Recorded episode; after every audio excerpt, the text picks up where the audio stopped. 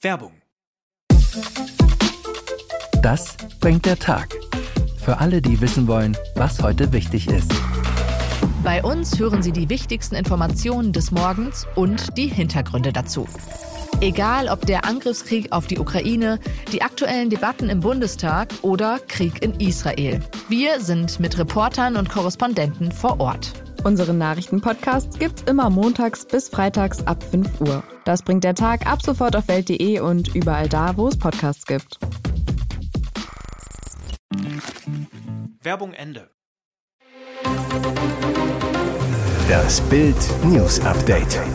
Es ist Freitag, der 25. November und das sind die Bild-Top-Meldungen. Deutsches Nachbarland knallhart 100 km/h zu schnell, Knast. Rainer Schaller und Familie über Costa Rica abgestürzt, McFit-Millionär und Sohn in aller Stille beigesetzt.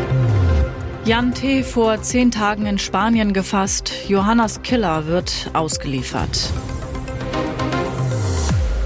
Deutsches Nachbarland knallhart. 100 km/h zu schnell, Knast. Knallhart Urteil in Dänemark.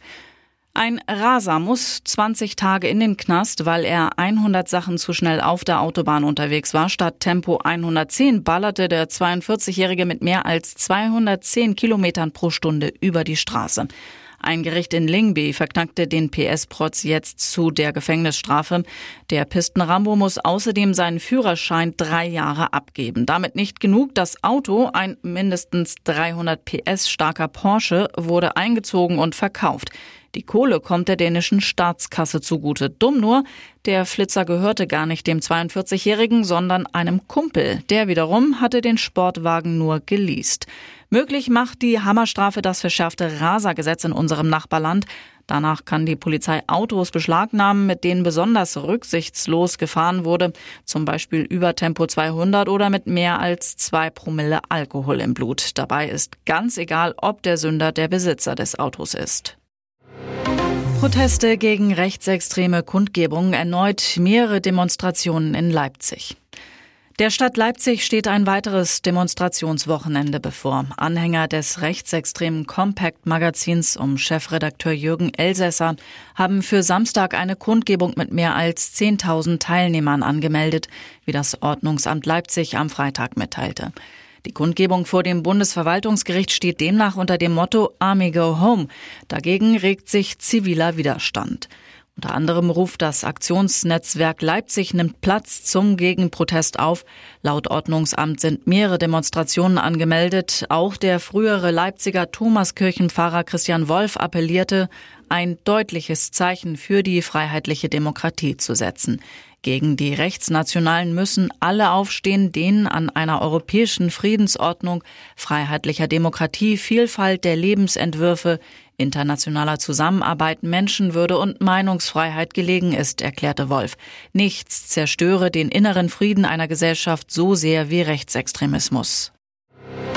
Rainer Schaller und Familie über Costa Rica abgestürzt, McFit-Millionär und Sohn in aller Stille beigesetzt. Nur einen Monat nach dem Absturz seiner Privatmaschine über dem karibischen Meer vor Costa Rica ist Fitnessmillionär Rainer Schaller mit seinem Sohn Aaron in aller Stille in seinem Heimatort Schlüsselfeld beigesetzt worden. Auch die Namen seiner noch immer verschollenen Lebensgefährtin Christina Sikorski und deren Tochter Finja stehen auf dem Grabstein. Er wurde wie ein aufgeklapptes Buch gestaltet, ein Ort der Trauer. Termin und Ort der Trauerfeier wurden geheim gehalten. Eine Anwohnerin zu Bild. Nicht mal die Glocken haben geläutet. Selbst Bürgermeister Johannes Krapp erfuhr erst am Mittwoch, dass die sterblichen Überreste Schallers und seines Sohnes bereits nach Deutschland überführt werden konnten und danach im Familiengrab seiner 2020 verstorbenen Mutter beigesetzt werden. Auf dem kleinen Friedhof von Schlüsselfeld haben am Donnerstag nur etwa 20 Menschen Abschied genommen. Nach Informationen des Bürgermeisters soll es am 8. Dezember in Berlin eine öffentliche Trauerzeremonie geben. Jan T. vor zehn Tagen in Spanien gefasst. Johannas Killer wird ausgeliefert. Jan T. wird nach Deutschland ausgeliefert. Die spanischen Behörden haben den Antrag der Deutschen bewilligt. Er soll die Krankenschwester Johanna K. aus Warendorf vergewaltigt und dann getötet haben. Der 30-Jährige gestand den Mord in einem Video an seine Eltern. Laut dem Münsteraner Oberstaatsanwalt Martin Botzenhardt gebe es eine relativ enge Frist für die Auslieferung. Bis spätestens kommenden Freitag müsse der Killer nach Deutschland überstellt werden. Dafür ist das Polizeipräsidium Münster zuständig. Wie die Überstellung konkret umgesetzt wird, wird laut Botzenhardt gerade geplant. Die spanischen Behörden sind gebeten worden, auch die sichergestellten Beweismittel den deutschen Beamten mitzugeben.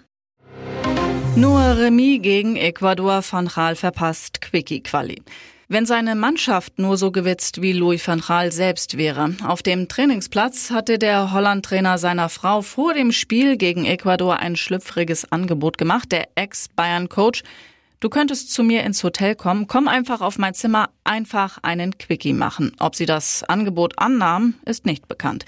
Klar dafür, mit den Holländern verpasst Van Gaal bei der WM die Quickie-Quali. Denn gegen Ecuador spielt die Elftal 1-1. Nur mit einem Sieg hätte Holland als erste Mannschaft beim Katar-Turnier im Achtelfinale gestanden.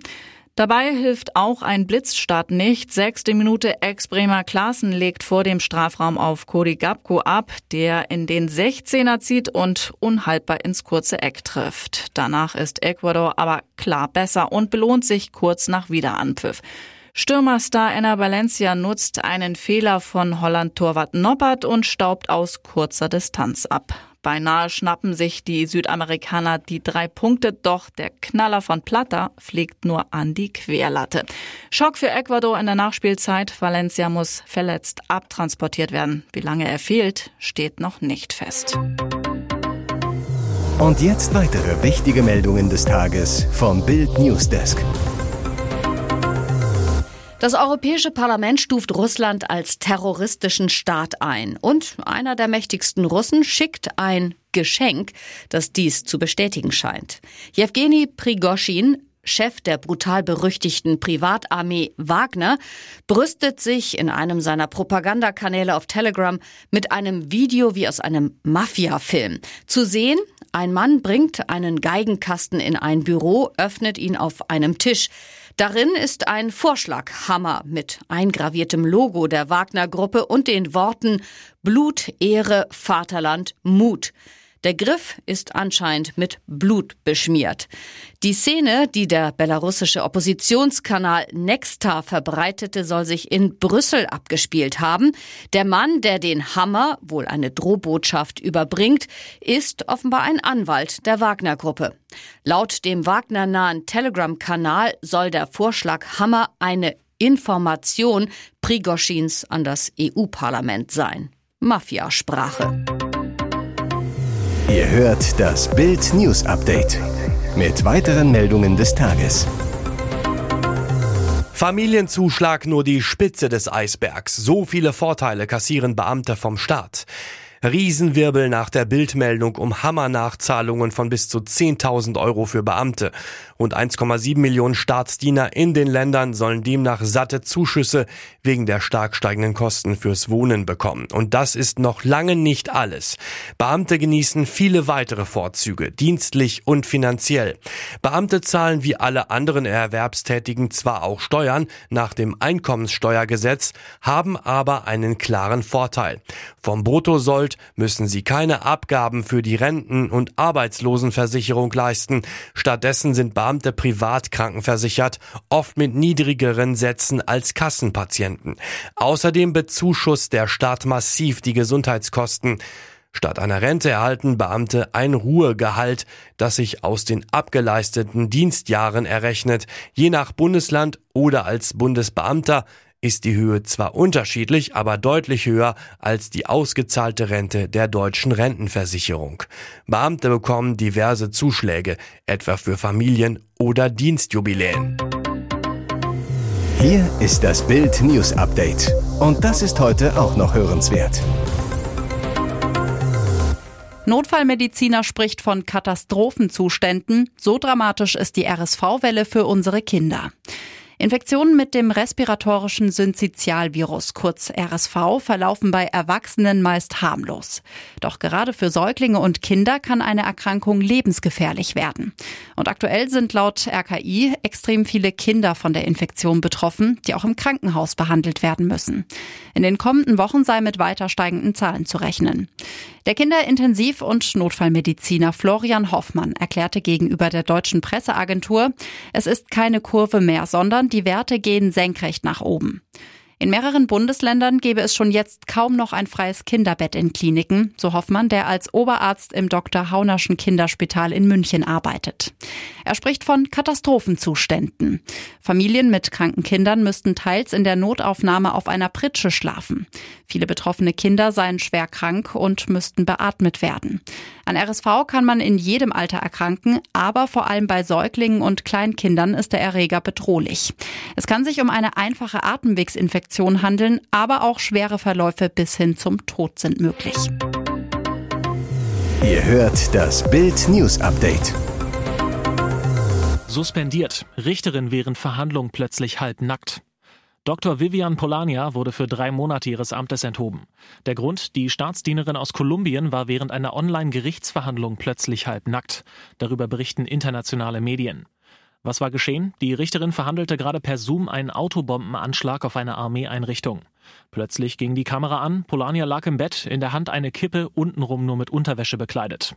Das Video ging vergangene Woche viral. Richterin Hüllenlos wurde über Nacht zum Gesprächsstoff im ganzen Land. Das Justizministerium berief einen Untersuchungsausschuss ein, um den Fall zu beurteilen. 16 Seiten ist das Urteil lang. Von einem beklagenswerten Zustand ist die Rede. Vivian Polania sehe zerzaust aus, die Augen seien schläfrig gewesen, die Sprache undeutlich. Die Kommission suspendierte die 34-Jährige auf die Dauer von drei Monaten. Unbezahlter Zwangsurlaub bis Ende Februar. Die promovierte Juristin hat sich zu der Kritik geäußert. Sie sagte im Interview mit einem regionalen Radiosender, dass sie extrem überarbeitet gewesen sei und deshalb unter psychischen Problemen gelitten habe. Zudem hätte sich ihre Kleidung im Stuhl verheddert.